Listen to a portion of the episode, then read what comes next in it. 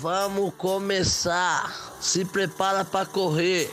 O Corre Podcast vai começar mais uma vez, outra vez, de novo, tudo de novo. Corre Podcast. Vai começar a bagunça, é dia de maldade, é dia de loucura total. É dia de você sair correndo atrás do podcast, o podcast atrás de você, o bagulho louco no corre. É dia de maldade. E a favela não venceu, a favela tá vencendo. Vamos embora.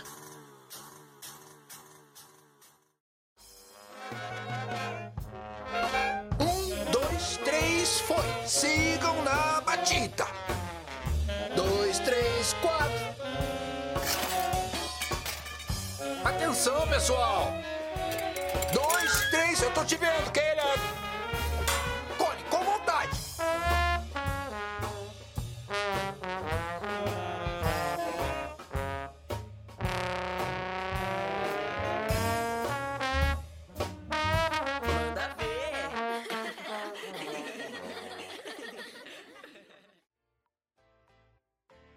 Salve, salve quebrada, aqui quem fala é o Lelo, mais uma vez nesse podcast, falando sobre muita coisa interessante que rodeia a periferia. E hoje a gente vai falar sobre uma parada impressionante, um filme que eu acho que mexeu muito comigo, não só comigo, mas com a galera assim mais é, sensível à arte, né? E hoje a gente vai estar aqui falando sobre Soul, essa animação da Pixar, que gosta de fazer animações para crianças adultas, né? Hoje comigo tá aqui a Ana Paula, Salve, quebrada. também tá a Bianca Salve, galerinha. e a primeira vez do, do Vitor aqui, então estamos com ele nessa intimidade, nesse momento íntimo. Dá um salve, Vitor. Arroba. Primeira vez a gente nunca Aoba, esquece. Aoba, é isso aí. E junto com esse bonde a gente vai falar sobre Soul. Então se você gosta desse tipo de conteúdo, dá um salve aí. Tem um monte de coisa e de temas que a gente falou decorrer do tempo. Entra lá, ouve e ouve esse episódio também que tá recheado de coisa boa. E se você ainda não assistiu, corre pra assistir, porque esse episódio vai estar recheado de spoiler, mano. E spoiler do começo ao fim. Então, se você não assistiu, assista. Ou se você não tem problema com isso, ouça esse episódio com sua conta e risco, sabendo que vai ter spoiler pra dar na cara.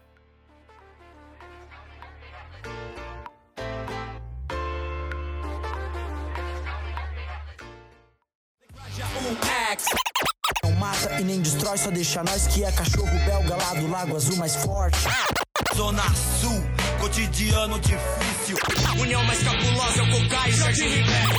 Do Graja, onde só quem é conhece o solo sagrado. Sou do Grajaújão e Loki ali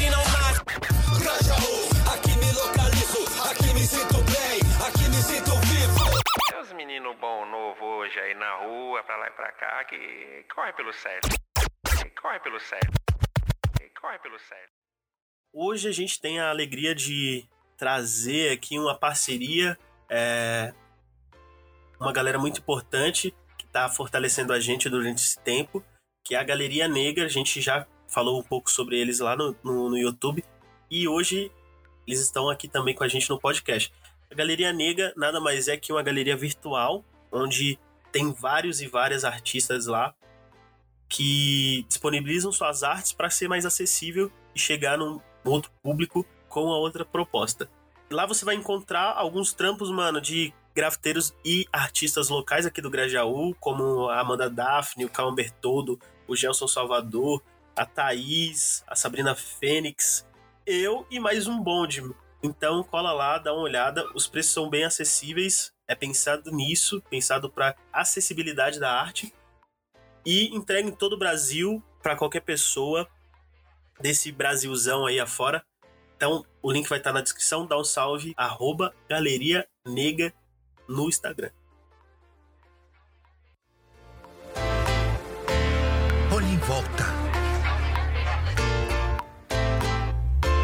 Vida tem tanto para oferecer.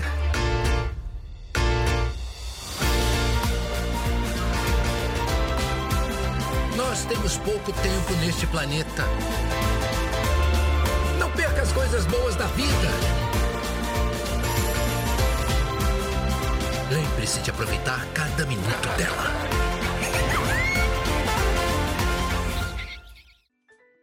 Soul, ele foi lançado durante a pandemia, né? No finalzinho do ano de 2020, é, onde os ânimos e o, os sentimentos estavam à flor da pele. A direção do, do Soul é o mesmo diretor do Divertidamente, que é o Peter Docter, e tem ali uma abordagem maior, né? É, tem umas camadas não só para as crianças, mas também para os adultos. É a famosa animação para fazer adultos chorar, né? Sempre tem tem essa muito conhecida a Disney e a Pixar. Uma das questões que rodeou o Soul antes mesmo é, do, do seu lançamento foi a jornada dos personagens negros nas animações, né? Uma das referências que a gente tinha era a Princesa e o Sapo, que foi lançado em 2009. Não fez muito sucesso justamente por ser uma das últimas animações que a Disney lançou em 2D. Então teve uma, uma queda muito grande por ter essa mudança de, de, de tecnologia, né? Onde o 3D estava estourando desde de 2005 com Toy Story. E a Princesa e o Sapo foi uma tentativa de reviver o 2D, mas que não, não deu muito certo. Saiu junto com várias outras animações em 3D. E nela a gente tem a, a, a jornada da Diana, que é uma princesa negra, mas que o decorrer do filme da animação ela se transforma em um sapo. Então, de todo o tempo da, da animação, ela passa curtíssimo sendo uma personagem negra, né? E isso rodeava Soul também, onde a gente tem ali o Joey, né, que é o protagonista do filme, que mora em Nova York. Assim que saiu os trailers, a gente viu que ele não seria uma pessoa do, ao decorrer dessa animação. Ele seria uma alma. Então essa foi uma das críticas que rodeou, né, é, esse filme e que deixou a gente muito atiçado para entender qual seria esse roteiro, é, abordando um, uma parte mais delicada das animações, né, que é a pré-vida e a alma. E saiu, a gente viu que teve, teve uma mudança, né? Foi um pouco diferente do que a gente imaginou. E tivemos, eu, né, no caso, né? Tive uma boa surpresa, assim. Me, me deixou satisfeito toda essa jornada do, do Joey e de como foi representado uma comunidade e pessoas negras. É, ele fala muito sobre, ali no comecinho, uma jornada do, do artista, mas não só do artista mas a jornada dupla, né, do artista e do arte educador. Eu acho que foi uma das partes que mais me atingiu no filme. Então, é, por viver isso, eu já me peguei ali preso no, no, no, roteiro, no filme, logo nos primeiros minutos, né? Onde ele tá dando a aula e, e a classe é uma classe de aula com a escola tradicional que a gente conhece, tem uma diversidade de alunos e comportamentos e pessoas que não necessariamente querem ouvir sobre aquilo naquele momento. E mostra muito dessas dificuldades, como que, que o professor entende aquilo e como que um artista ele entende essa carreira, uma carreira evolutiva no, na educação para com uma carreira individual e artística é, na sua arte pessoal, né, no seu desenvolver artístico. Então foi uma das tramas ali logo cedo que já trouxe muito de mim pro filme e que me deixou preso nesse roteiro. Me pegou também essa questão do artista educador, porque é, diante de uma sala ali que estava todo mundo meio que desinteressado pela música, existia uma aluna que se desenvolvia na música, o que trazia para ele ali naquele momento um fôlego de vida, um, uma sensação muito louca de produzir e chega até um ponto que ela fala: Nossa, tipo, calma, né? Eu só toquei uma musiquinha aqui. E nesse mesmo instante ele recebe essa, uma proposta de efetivação do trabalho. E aí ele não fica feliz com isso. Então, assim, não bastava só, né, para ele é, a questão da educação. A arte dele valia muito mais para o momento, né? Porque a partir do momento que você é efetivado, você sabe que vai tomar muito mais do seu tempo e que talvez a música em si, no caso dele, ficaria de lado para ele poder educar ali naquele momento. E isso leva muito sobre a questão da família dele em si, né? De como a família dele vê ele é... só tem uma profissão válida se ele estiver é, numa, nas normas CLT, que é quando a família ele fala para a família dele, para a mãe dele, e ela fica super afoita, nossa, finalmente o meu filho vai ser efetivado. e como que a gente lida com isso, né? Isso acontece muito comigo. Eu não trabalho nas normas CLT e minha família sempre vê isso como algo negativo, como se eu não estivesse pro produzindo conteúdo, sabe? Como se eu não tivesse é, trazendo algo de bom. Só vale para a família se você tá ali dentro daquelas normas, com um salário fixo. É, mesmo que isso não me, traga, não me traga felicidade, para a família é muito importante você ter estabilidade. É, o convênio médico, né? Também Exato. que é uma coisa que a moça que avisa para ele fala que ele vai ter direito ao convênio médico e ele fica, né, tipo. É, tipo, e depois ele morre e nem usou, nem Isso. usou o convênio funerário. Exatamente sobre isso, sobre não bastar só, né? Não adianta ter você ter tudinho ali nas normas CLT, mas que o que você quer fazer para sua vida não você tá deixando de lado, sabe? É, e sobre isso também eu fiquei pensando essa ideia de, de pensar as possibilidades de tentar, né? Se a gente não atinge uma ideia de um sucesso pré-determinado, que aí muitas vezes dentro do nosso contexto é isso, o sucesso é você ter uma carteira assinada, você ter uma estabilidade. Porque também pensando no contexto da nossa família, dos nossos pais, isso já é já é encarado como muito, né? Infelizmente. Mas fica essa ideia de que a gente não tem possibilidade de tentar, né? Em busca dos nossos sonhos, aquilo que a gente acredita. É, dessa prática se a gente já não obteve sucesso nas primeiras tentativas, né? Acho que isso ficou bem marcante na história do Joe. Sim, sim. E mostra essa, essa, esses primeiros momentos, né? É, antes da abertura, mostra essa saga dele, dessas todas essas dificuldades todo momento dando é, dicas ali do que poderia acontecer, né? Dicas sutis de roteiro.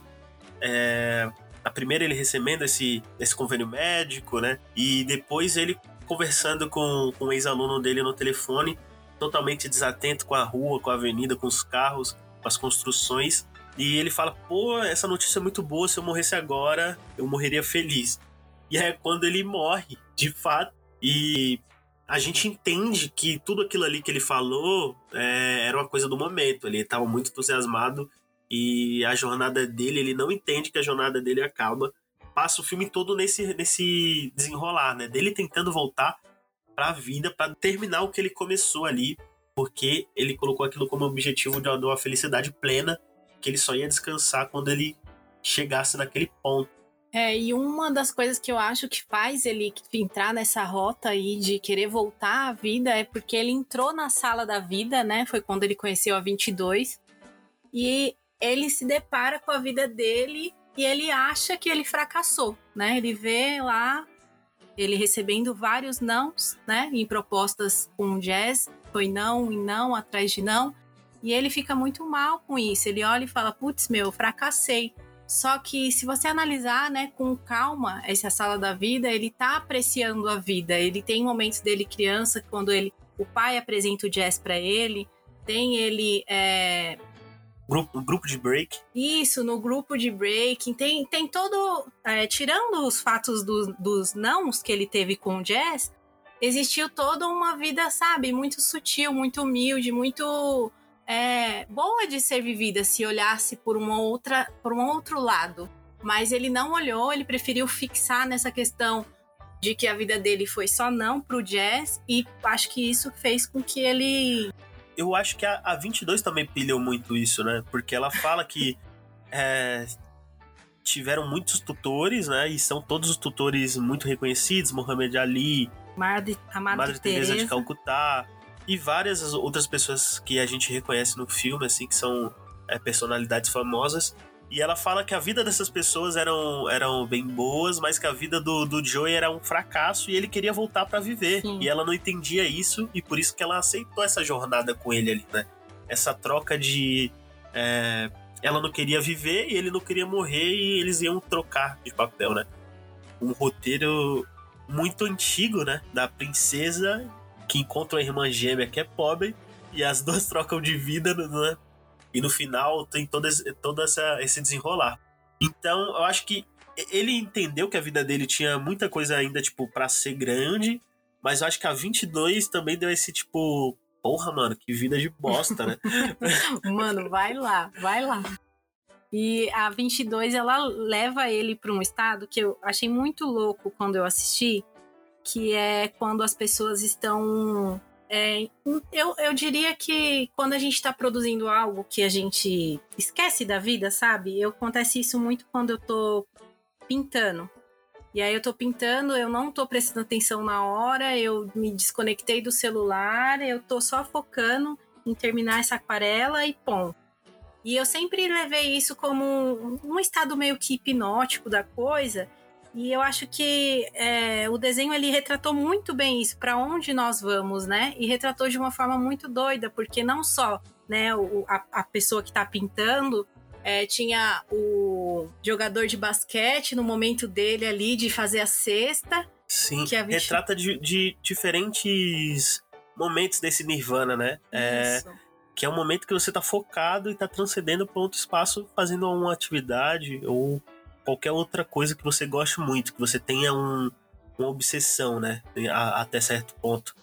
E essa parte que mostra o jogador, mostra uma atriz, mostra uma tatuadora, né?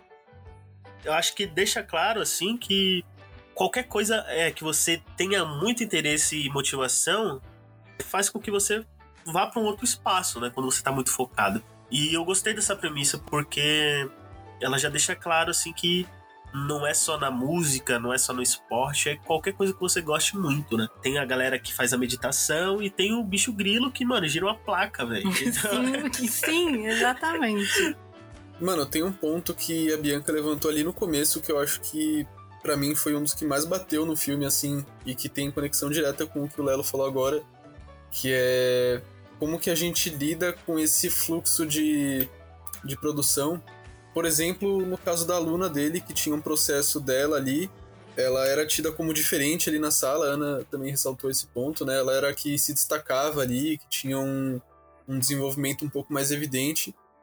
E ao mesmo tempo ela estava lidando com a, com a barreira da família dela, que até em outro ponto do filme ela meio que desiste, né? Ou dá a entender que ela quer desistir desse, desse sonho que ela nunca via como muito viável, assim, né? Dá para sacar que até no tratamento dos outros colegas com ela tem uma certa desmotivação, assim, de tirarem sarro dela, porque ela tá se empolgando demais com uma coisa que eles veem como superficial, enfim.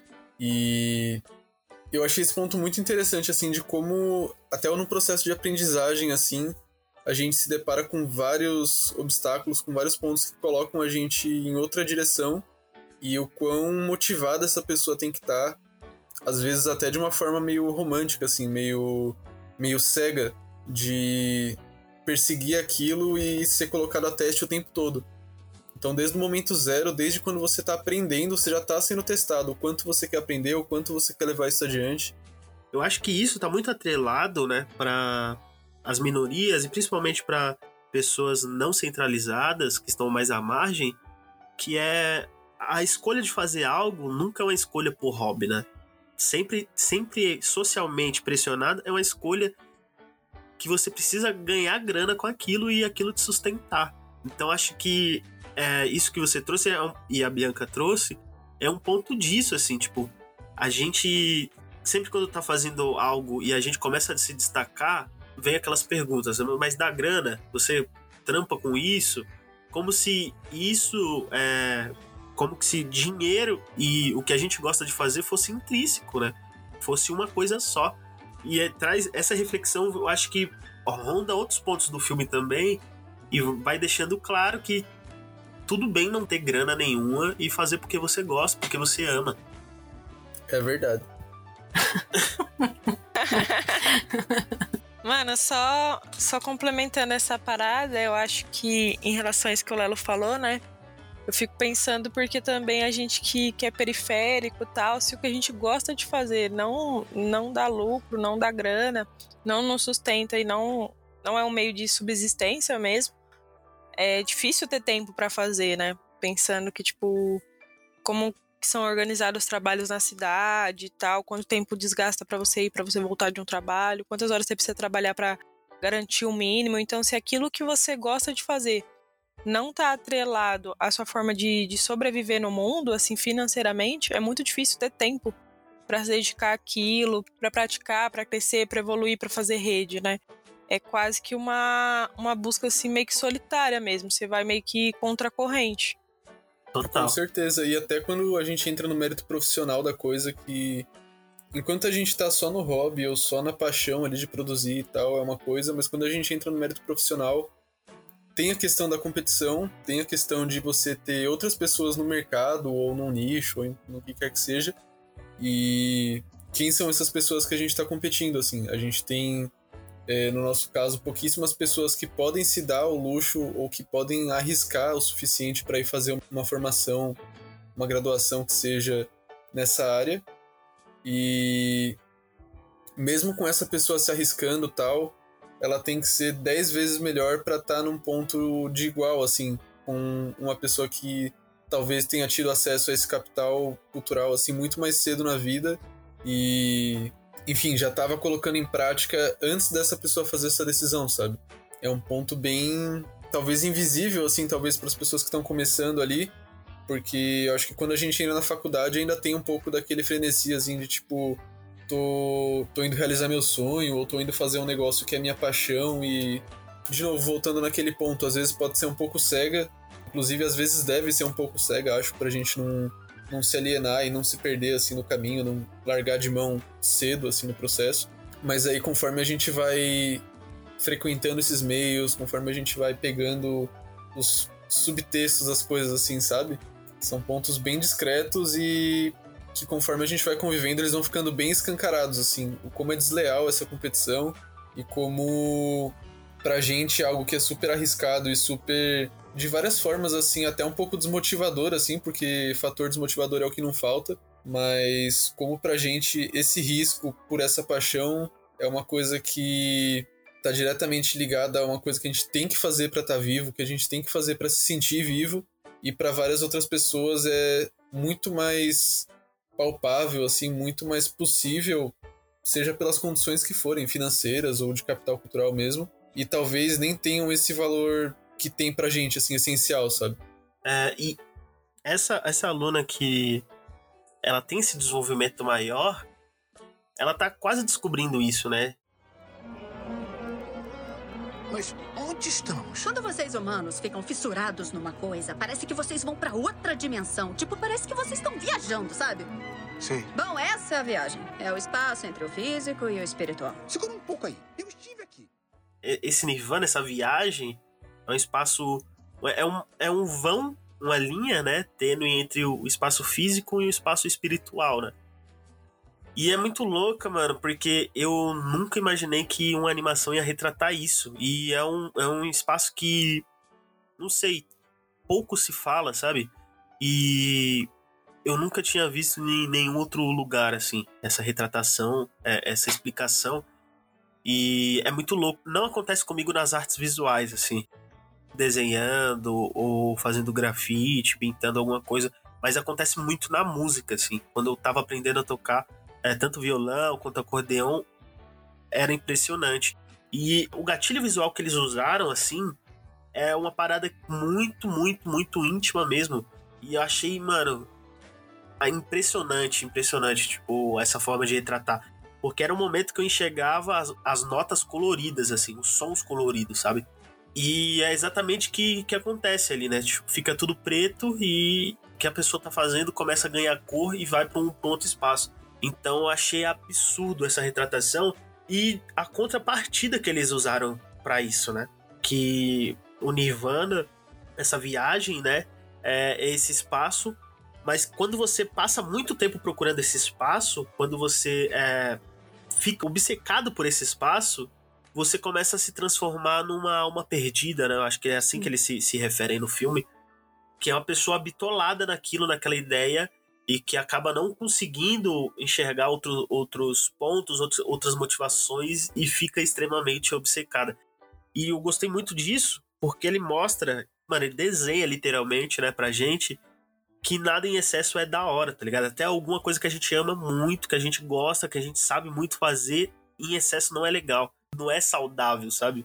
E eu fiquei impressionado, assim. A, a, acho que o Bicho Grilo é um dos personagens que eu mais gostei, assim, da animação. Quando ele traz esse rolê pra gente de, de propósito, né, de significado na vida, assim, também é um ponto muito pesado, assim, que eu acho que é, como você falou aí, é o ponto que faz o adulto chorar. Porque para muita gente, eu tava até trocando essa ideia com a Bianca antes da gente começar, para muita gente esse ponto é o que é o combustível, assim, é o que leva essa pessoa a fazer tudo que ela faz, a, a fazer as escolhas que ela faz, a fazer os planos que ela faz. E aí, quando você se depara com uma animação ou com qualquer outra mídia que coloque esse, essa certeza que você tem de ter um propósito em xeque, que coloca tipo, não, e se na real nem tiver um sentido? Ou, sei lá, isso ser tudo coisa da sua cabeça e você que tá, tá vendo pelo em ovo, sabe? Aí também já é um ponto bem, bem pesado, assim, é, é muito denso. Talvez até para as crianças que estão vendo isso agora não sei se elas vão pegar essa, esse ponto em específico, assim. Eu acho que é até legal que elas já tenham, já estejam sendo expostas a esse ponto agora, porque talvez construir isso, construir os seus planos e construir a sua mentalidade já com isso em mente mude muita coisa. Mas pra gente que já tá grandinho aí, principalmente quem via a vida dessa forma, quem se via, e artista tem muito disso também, né, de se ver como objetivo, de se ver como nasci para fazer isso, nasci para entregar tal coisa ou para deixar tal coisa para a humanidade e tal. É uma, uma mensagem dura, né? Não, total, velho. É muito é, gritante, né? Isso. E no final do filme ele vai desenrolando isso, vai desenrolando, vai desenrolando. E no final, nem os próprios Zés, né?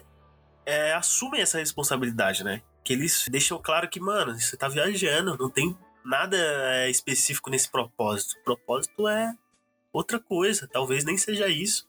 E aí o, o Joey volta pra, pra Terra meio confuso, né? E aí ele pega todos aqueles pequenos momentos, começa a compor a música. Eu acho muito bonito também esse momento. Mano, eu fico pensando também sobre essa ideia de propósito.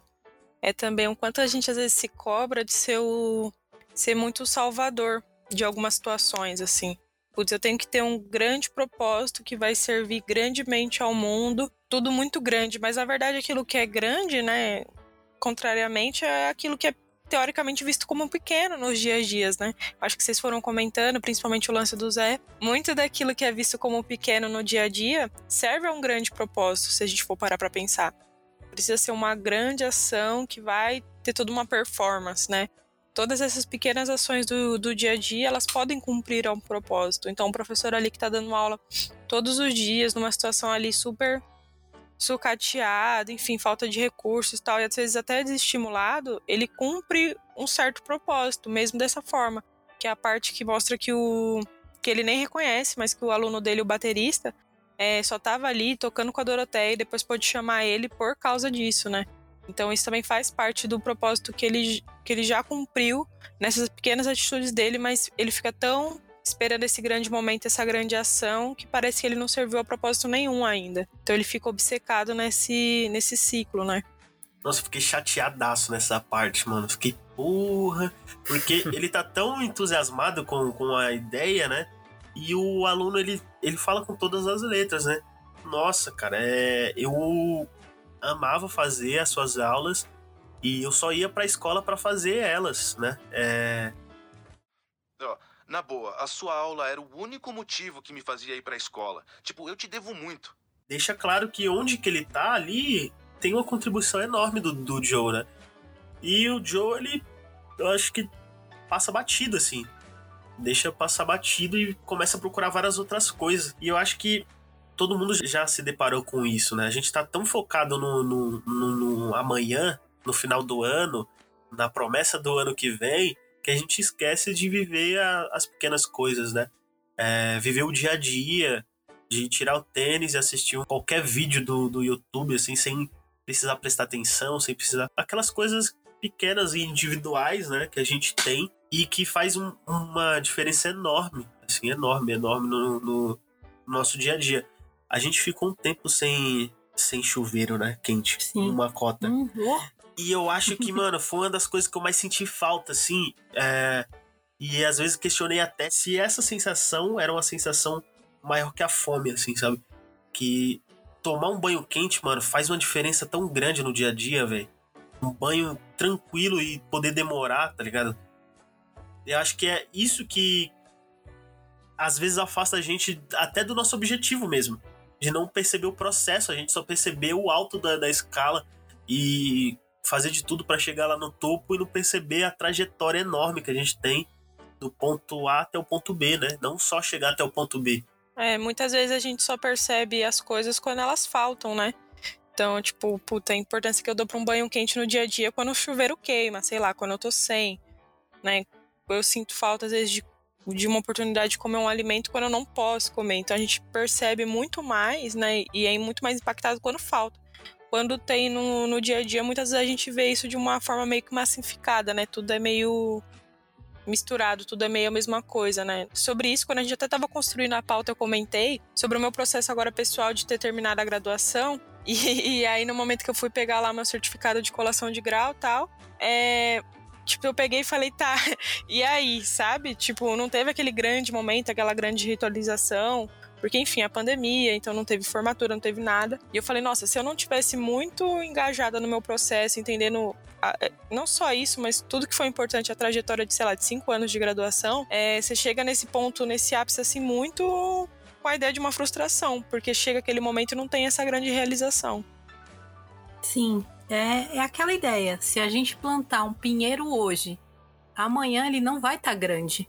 E a gente tem que olhar muito para isso, sabe? Respeitar os processos das coisas, que não é de uma hora para outra que uma árvore ela vai subir pro topo, sabe? Tudo tem o seu tempo e viver o presente mesmo. A gente não pode ficar muito me acontece de estar, tá, por exemplo, aqui, esse momento que a gente tá.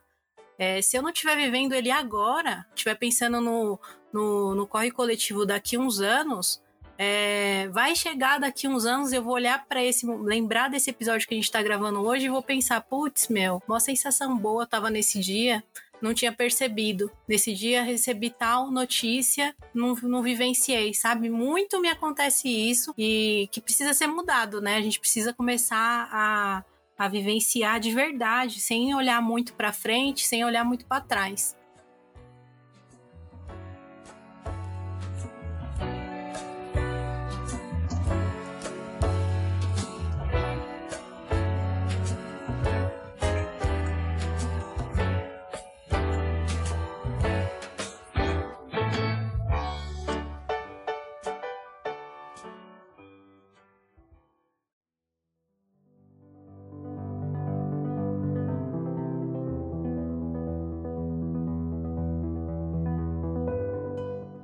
Finalzinho do primeiro ato ali, né? Já chegando próximo do meio, fim, é, a gente começa a entender essa saga da vocação, né? Quando ela é, tá procurando isso, entende, o bilhetinho dela gira lá, é, eu fico me perguntando também, qual que é a minha vocação? Será que eu amo fazer é minha vocação? Ou será que minha vocação é fazer uma outra coisa que eu nem comecei ainda? Existe esse processo, né? Da gente se perguntar, ficar questionando, principalmente depois desse momento. Eu fiquei muito, muito é, intrigado, falando, pô, será que eu preciso mesmo também ter uma vocação? Será que eu não posso viver e fazer o que eu gosto? É, e mesmo se eu não faço o que eu gosto, eu preciso também é, romantizar isso e tentar, como a Bianca trouxe, né? Tentar fazer essa mudança é, no mundo, será que eu não posso fazer essa mudança em casa ou essa mudança na minha rua, no meu bairro? E que isso depois de muito tempo, talvez eu nem esteja vivo, se transforme numa mudança maior, né? Acho que nem como a Ana trouxe com essa, essa relação do Pinheiro, nenhuma mudança é de um dia para a noite, né? Então acho que nossas mudanças e contribuições, que acho que vão ser bastante contribuições, mas elas não vão ser imediatas acho que vai ser com, com o tempo mesmo, né? É, em três, quatro gerações para frente. E eu fiquei me perguntando isso. Qual, qual que é a minha vocação? Será que eu preciso ter uma? Foi um momento que o filme me trouxe, assim, é, mais uma vez para como protagonista, né? E uma das partes que mais me instigou a, a, a fazer essas reflexões, esses pensamentos, foi quando é, o jazz ele tem a conversa com o Joey e, e, fica bem claro ali que o Joey só sabe falar sobre jazz, jazz, jazz e que até né, no cabeleireiro ele, ele fala sobre isso. E aí, numa das conversas com a 22, né, que ele não pode estar tá mais ali no controle, quem tá no controle é a 22, ele se abre e fala, né? a vontade dele não era ser cabeleireiro, era ser veterinário. Mas aí a filha dele nasceu e ele teve que arrumar alguma coisa que pagasse as contas, sustentasse a família. E a 22 rebate falando sobre. Mas e aí, você vai viver infeliz a vida? Fazendo algo que você não goste? E ele traz essa reflexão. Né? É, eu não faço exatamente o que eu amo, mas tá tudo bem. Eu gosto de fazer o que eu faço, eu mudo a vida das pessoas, nem que seja nos detalhes, né? Que é a aparência dela. Mas meu sonho nunca foi viver disso. Não, mas você nasceu para ser um barbeiro, não nasceu? Eu sempre quis ser veterinário. E por que não correu atrás? Esse era o plano quando eu saí da marinha. Aí minha filha adoeceu e barbeiros conseguem trabalhar sem um diploma. Que pena. Você vai ser barbeiro infeliz até morrer. Uou, uou, não é assim não, Joe. Tão bem pra caramba, parceiro. Nem todos são tipo Charles Drew inventando transfusões de sangue. E aí foi onde que girou essa chave. Será que eu preciso ter mesmo essa vocação? Será que não é nesses detalhes que essas mudanças acontecem? E eu fico pensando nisso. Se todo mundo fosse uma grande mente brilhante, eu não ia comer o pudim da hora, mano. Porra, porque ninguém ia querer fazer pudim. Ia estar tá todo mundo querendo fazer a revolução mundial ou fazer as pessoas voarem, sei lá. E não ia ter um pudim da hora, não ia ter um, mano, uma, um tênis muito louco, porque ninguém tinha a, a vibe de desenhar um tênis, porque tênis não é tão importante afinal, né? É, mano, e fazer um, um pudim da hora não é uma puta sacada brilhante, tá ligado? Eu acho que Porra. a gente começa a colocar num. Um é mais importante que o outro, né? E fica isso, as habilidades que as pessoas têm, às vezes, para fazer coisas que são é, muito importantes ali no momento, né? Tipo, putz, fazer um pudim legal, fazer um almoço bacana, servir pra sua família e ver todo mundo contente e feliz. Isso não é um grande feito também, sabe? Poder alimentar as pessoas, né? A comida tem tem um lance ali de uma magia praticamente, né? Então, tipo, a gente começa a elencar o que é mais importante que o outro, né? E nesse sentido, só complementando o que você falou a respeito da, da 22 e do, do cara que trabalha na barbearia, que agora esqueci o nome dele. Jazz. É, o Jazz eu fiquei pensando quanto tem um lance de maturidade também, né? Porque a 22, querendo ou não, por mais que ela já tá um tempo ali como alma, ela é pouco tempo como ser humano, né? E aí ela já dá uma resposta assim taxativa. Ah, então você é infeliz? Tipo, é muita coisa que a gente faz quando a gente é muito jovem, assim, sei lá, adolescente. A gente pensa que se a gente não fizer aquilo que naquela hora a gente quer muito, a gente vai ser infeliz pro resto da vida, né? Eu acho que o jazz ele traz essa sacada assim com muita maturidade. Fala assim, não, talvez eu não fiz aquilo que eu sonhei lá atrás, tal, mas eu consigo ter felicidade nisso que eu tô fazendo agora de alguma forma. E nessa eu acho que traz um ponto que o Lelo trouxe ali no primeiro ato, que o Joe ele é, já mudou a vida de um aluno, que era o, o baterista. Ele já estava mudando a vida de uma segunda aluna, possivelmente já teria mudado a vida de mais alguns ali entre um e outro, porque o baterista era bem mais velho que a, que a trompetista, né? E ele não via isso com a missão dele, mas ele já estava fazendo algo que já estava mudando uma perspectiva, já estava trazendo pessoas. Inclusive, foi justamente isso que abriu a porta dele tocar com a Doroteia depois. Eu acho que isso conversa bastante com o Jazz, mas qual que é o rolê? O Jazz percebeu isso. O Jazz, quando ele teve essa, esse choque de realidade de ter que abandonar o sonho dele, o que ele achava que era a missão dele, ter que se deparar ali com a realidade de ser um cabeleireiro e depois se achar em ser um cabeleireiro e falar, tipo, eu tô feliz fazendo isso também, apesar de não ser o meu sonho inicial, é, eu não tô infeliz, eu tô prosperando fazendo isso, eu me vejo fazendo isso. O Jess teve esse, esse estalo, assim, ele teve essa realização. E o Joe não, o Joe ele tava fazendo ainda, ele tava, o resultado tava na cara dele, assim, desde o do próprio baterista até, enfim, os outros alunos ali que ele via que se destacavam.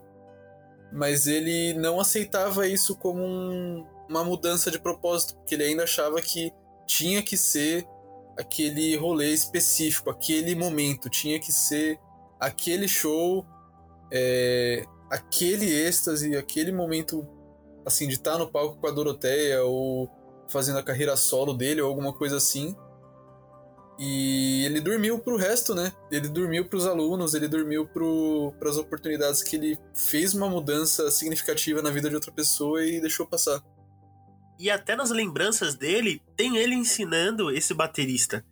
Eu, eu assisti mais de duas vezes, acho que. Não, assisti duas vezes, mas outras vezes assim, não prestando tanta atenção. E nessas lembranças dele, na, no, na sala da, da lembrança. Sala da vida. Na sala da vida, tem é, ele ensinando o baterista, assim, sabe? Então tá debaixo do nariz do cara e ele não consegue, ele tá obcecado. Que me traz um, um sentimento que se ele tivesse vivo naquele momento do filme, ele seria uma alma perdida, talvez. Ele seria uma pessoa obcecada. É... Porque ele faria o show, não se sentiria daquele jeito que a gente viu, e ficaria procurando aquilo, procurando aquilo, até ele virar aquele monstro, né, de, de, de obsessão que a gente vê no, no, no plano é, espiritual. Tem também o momento em que o Joey, né, na, na, com, com a 22 no corpo, é, passa a enfrentar a mãe dele, né, para ele poder é, ir para o show da Doroteia. E aí acontece a fatalidade, né, com as calças dele, e ele fala: Putz, meu, eu só tenho que ir na minha mãe, vamos ter que enfrentar isso. E a 22, ela nem tá se ligando, assim, nesse medo todo dele, né? Ela até questiona ele várias vezes. Ué, é só você falar para ela, e ponto, né?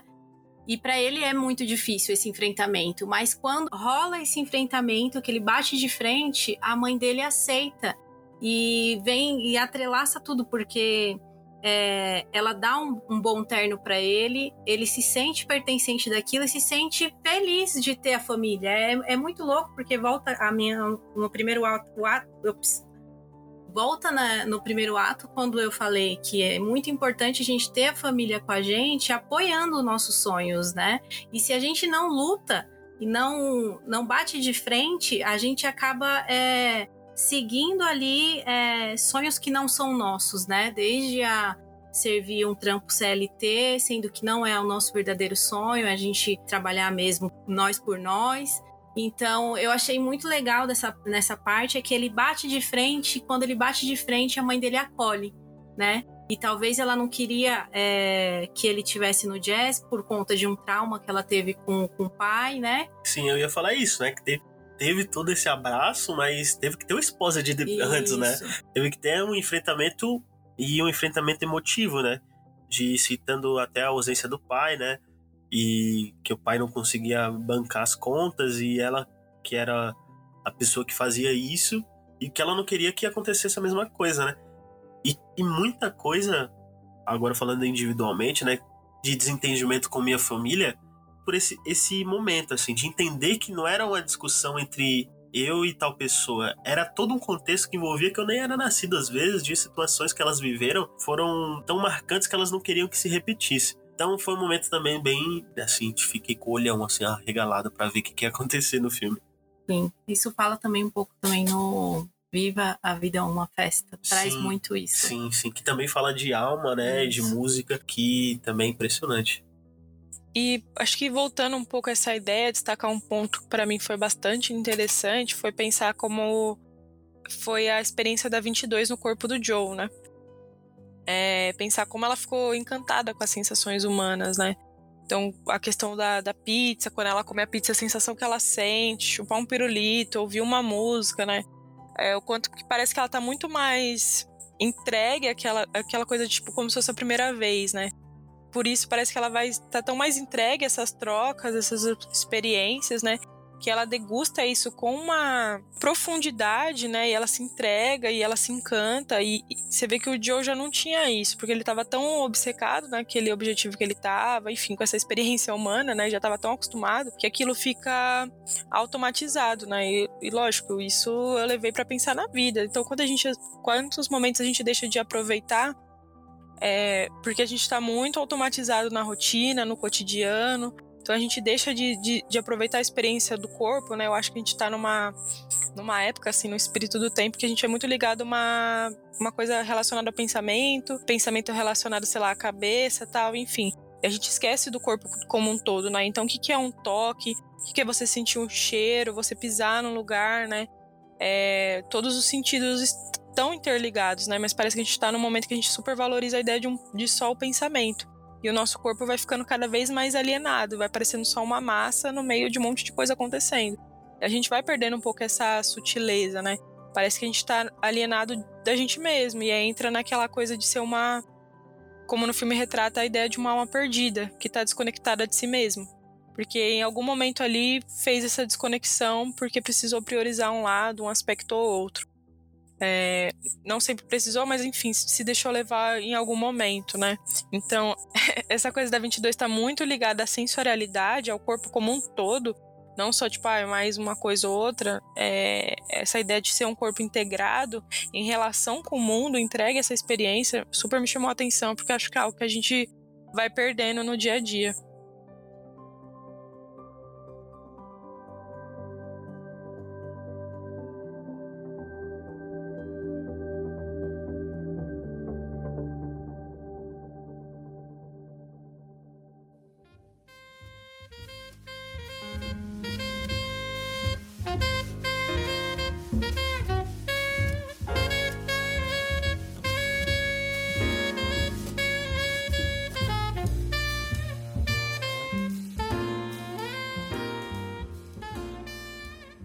Chegando ali no final do filme, vem trazendo aquela aquela ideia, né? A gente viu o Joe voltar, viu ele de uma maneira bem rude, né, voltar.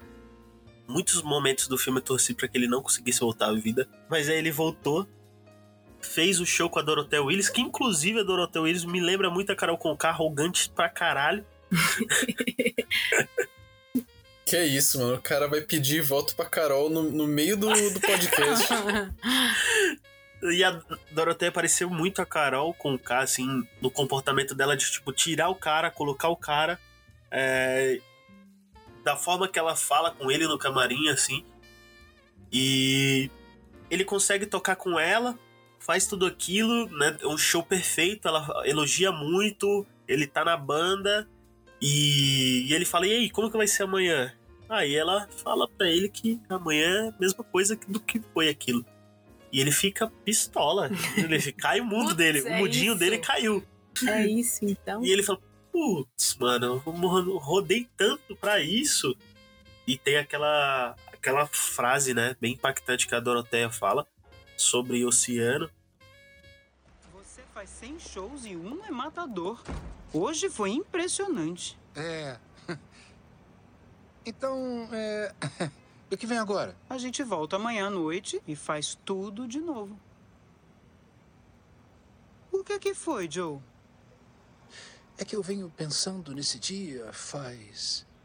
Bom, a vida inteira. E eu achei que ia ser diferente. Tem uma história sobre um peixe esse peixe foi até um ancião e disse: Tô procurando um negócio, um tal oceano. O oceano? O ancião falou. Você está no oceano. Isso, disse o peixinho. Isso aqui é água. O que eu quero é o oceano. Mas o que ficou marcante é que a gente coloca, às vezes, os, os objetivos na, na, frente como se eles fossem salvadores e é a motivação, o norteador, a bússola da nossa vida, tá ligado? Quando eu tiver um carro, porra, minha vida vai começar, vai ser diferente. Não vou, não vou ficar preso na Belmira Marim. E aí você consegue o carro, mano, o trânsito é infernal e você tá lá de novo, da mesma forma. Então mostra muito isso que a gente às vezes coloca um objetivo que a maioria das vezes ele é alcançável, mas é que ele é muito desgastante. Quando você chega lá, você fica sem saber para onde ir mesmo, assim, desolado. E fica um perigo, né, de com, quão a gente tá acostumado a, romantizar isso, né? Essa, essa conquista que vai nortear nossa vida, que vai mudar nossa vida de uma hora para outra. Eu também me sinto muito contemplado quando a Bia fala da, da, da faculdade, porque foi um momento que mais, mais ficou latente isso na minha vida, né? Muito tempo de sofrimento para se formar. E quando eu me formei, tipo, é isso. Tem um papel escrito lá que eu consigo mas não mudou. Eu continuei tra trabalhando no, como educador social, da mesma forma. É, sempre ninguém nunca, tipo, é que a gente pira na nossa cabeça que a gente vai sair na rua, a galera vai estar tá falando, porra, parabéns, você é o mais novo professor de artes desse bairro, estoura champanhe, tá ligado? E pum, um monte de coisa. E quando, tipo, ninguém nem lembra, mano. Tipo, tem um mó tempo que ninguém pergunta, tipo, se eu sou formado assim. E até eu esqueço que às vezes que eu sou formado, mano. Eu, eu falo, Puta, é verdade. Mas é isso, esses objetivos cegos que a gente coloca como resolvedor da nossa vida e não vai resolver. Vai, pode mudar e pode nem mudar tanto, pode mudar médio. E a gente tem que entender que. e tá preparado para isso, né? E às vezes na saga desse um grande momento, assim, a gente acaba perdendo outros, né? De novo, no ponto do Joe ali, dele ter perdido é, talvez o tato ali com os alunos e tal, ele não se vê nessa posição também. E o quão perturbado ele é por essa falta de tato, assim, por essa falta de percepção. E ao mesmo tempo, como o Jazz está em paz, assim, por ele ter percebido justamente isso. Ele não, não coloca a vida inteira dele ao redor de um grande momento, de um ponto específico ali que vai ser tipo, ah, vai ser esse ponto que vai ser muito bom, aqui vai mudar minha vida, é para isso que eu vivo. E os problemas que isso gera depois, assim, porque se você coloca a sua vida inteira ao redor desse ponto, o que você vai fazer depois dele? Você vai ter que começar do zero de novo? Ou você vai ter algum problema de frustração porque sei lá, na sua cabeça aquele ali foi o seu auge, dali é só ladeira abaixo, tá ligado? São vários outros pontos assim que, como você falou, acho que se ele tivesse continuado vivo, ele provavelmente ia ter virado um, um frustrado ali, justamente nesse ponto. Ele ia fazer o show e ia fazer a performance, ia ser o momento da vida dele, o que ele tava perseguindo ali há tanto tempo. Mas depois disso, qual é a próxima, tá ligado? Qual é o seu próximo passo, se você só fez o plano até aquele ponto. Porque a gente entende que, que ele consegue mudar isso, né? Quando ele volta, que o Zé fala que ele tem uma segunda chance e pergunta o que, que ele vai fazer. E ele responde, mano, da maneira mais simples, velho. E que eu não esperava que fosse. E eu fiquei satisfeito, fiquei pensando naquele final. Eu falei, mano, é isso. Ele, o Zé pergunta, e agora? O que, que você vai fazer? Ele fala, mano, não sei mas eu vou viver. mas eu vou viver. É. E talvez se ele não tivesse vivido tudo isso, errado tanto com a, com a 23, né? Ter sido 22. rude, com a 22. 23 é a filha do Wolverine, né? se ele não tivesse errado tanto com a 22, tivesse toda esse, é, essa, essa jornada, talvez ele não ia entender onde que foi que, que tava esse erro e respondido, mano, não sei o que, que eu vou fazer, mas eu vou estar vou tá vivendo, né? E aí seria é, uma alma frustrada, né? Naquele, naquele Nirvana. É isso, né, mano? Acho que às vezes a gente se cobra tanto também de ser perfeito, de não pode errar e tal. E ter vivido esse processo pro Joe foi importante, né? Acho que como você comentou, talvez se ele não tivesse vivido tudo isso, ele não tinha tirado esse, esse aprendizado, essa experiência e olhado para a vida dessa maneira, né? É, eu acho que faz parte também a gente às vezes dar as caras e viver o que tiver para viver, sabe? lógico, sem querer romantizar esse movimento, enfim, com todas as questões que estão implicadas em tudo isso. Mas é isso, se permitir tá entregue nas experiências e, e vem o que vier, sabe? A Ana, o Vitor, que é artista, tá com exposições, essas coisas. O Vitor que tá no Louvre, né, Vitor? Eu senti muito isso com as exposições, assim, tipo. É, eu entreguei essa exposição, a galera gostou muito, mas, mano, e agora? O que, que eu vou fazer? Porque tudo que eu tinha para fazer eu fiz aqui entreguei. E agora, por onde eu vou começar? O que, que eu preciso fazer para surpreender essas pessoas que gostam do meu trabalho de novo? É difícil, né? Muito difícil. O Mano Morris também fala isso sobre essa inovação, sobre fazer de novo.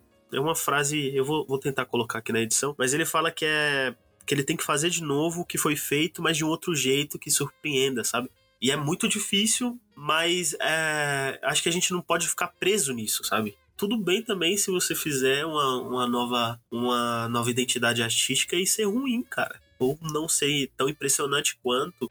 Parece que quando a gente chega no ponto alto da nossa vida, a gente tem medo de olhar para baixo, né?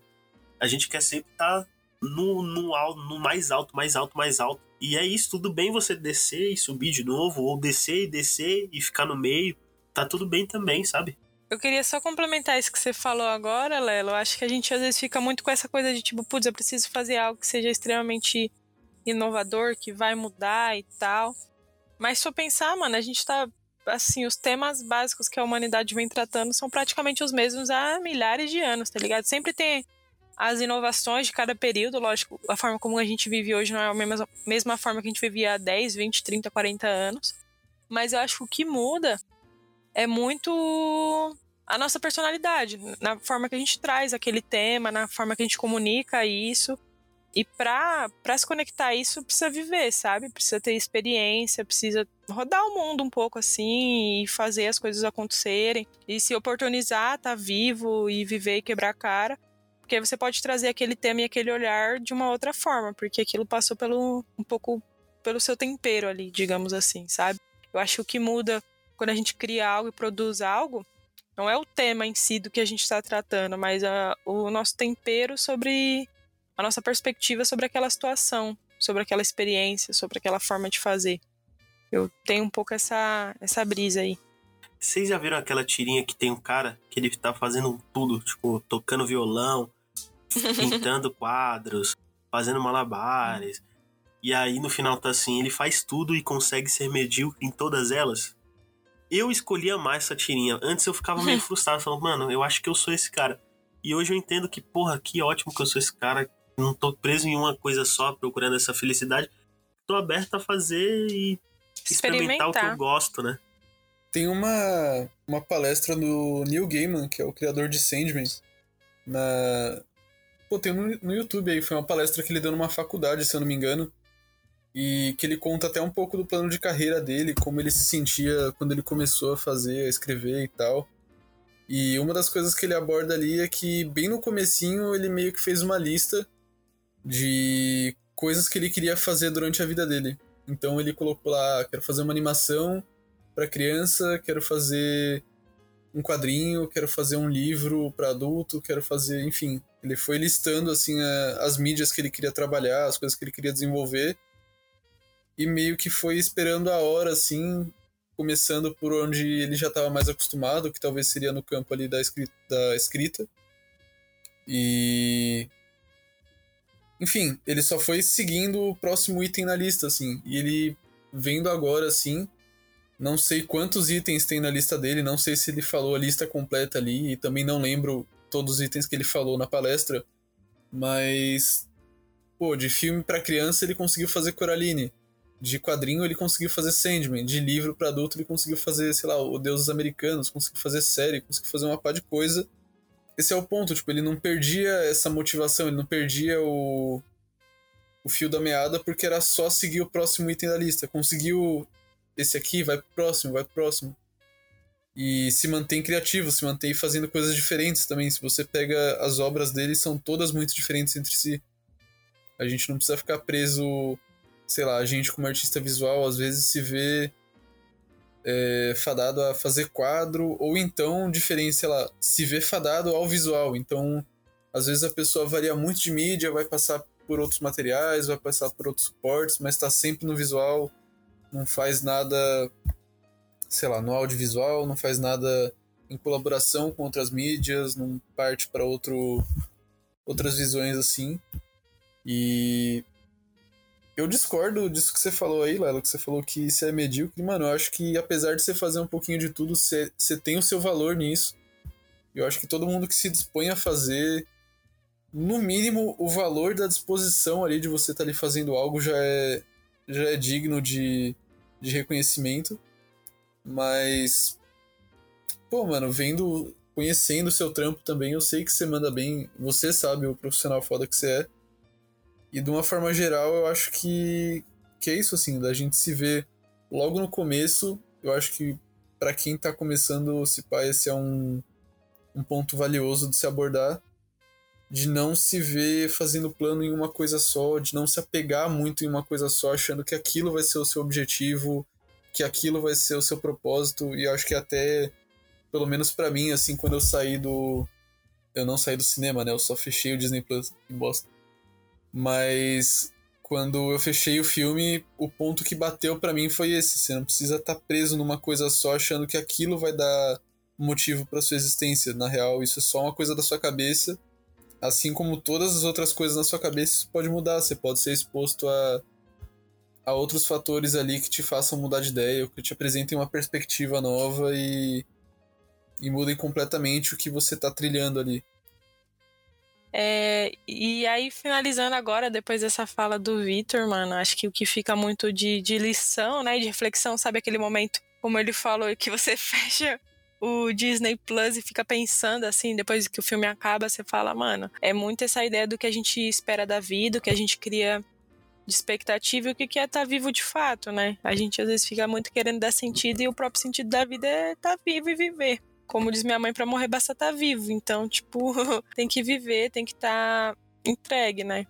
É, lógico, isso é sempre um, um recorte do que a gente vai trazendo aqui, né? Tem todos os atravessamentos, assim, que vão acontecendo, atravessamentos pessoais, sociais, que também impede muitas vezes de, de poder se entregar na experiência dessa forma. Mas pensar o quanto essas pequenas coisas, esses pequenos momentos, eles são importantes, eles são marcantes, fazem a diferença, né? Tanto que esse filme, quando eu fui assistir, né, a gente tava com essa ideia de gravar essa pauta e tal. Eu falei, mano, preciso ver o filme e tal. Peguei num domingo à noite, sentei com a minha mãe, a gente começou a comer uma pipoca e trocar ideia e tal. E depois começou a assistir o filme, né? Tomar um vinho, comer pipoca e assistir o filme. E eu fiquei pensando, putz, como esse momento é bonito, né? De poder estar junto nessa experiência, compartilhar isso com ela.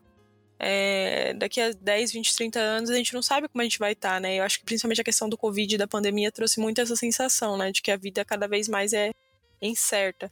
Então poder ter assim, esses pequenos momentos, esses pequenos contatos e entregas, eles são bem, bem valiosos, né? E o quanto poder estar entregue a isso é, é bonito e emocionante. Então foi um momento que ficou bem marcado aí, vai ficar marcado na minha história.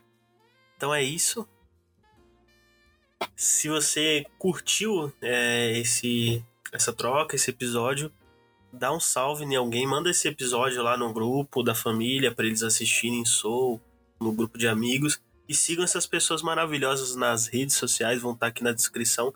O link é só clicar no nominho delas que você vai ser direcionado pro, pro Instagram dessas maravilhosas pessoas que estão aqui contribuindo. Muito obrigado por contribuir e trazer essas, essas visões tão lindas assim desse filme. Foi um filme que eu gostei bastante, principalmente foi um abraço assim nessa pandemia, né?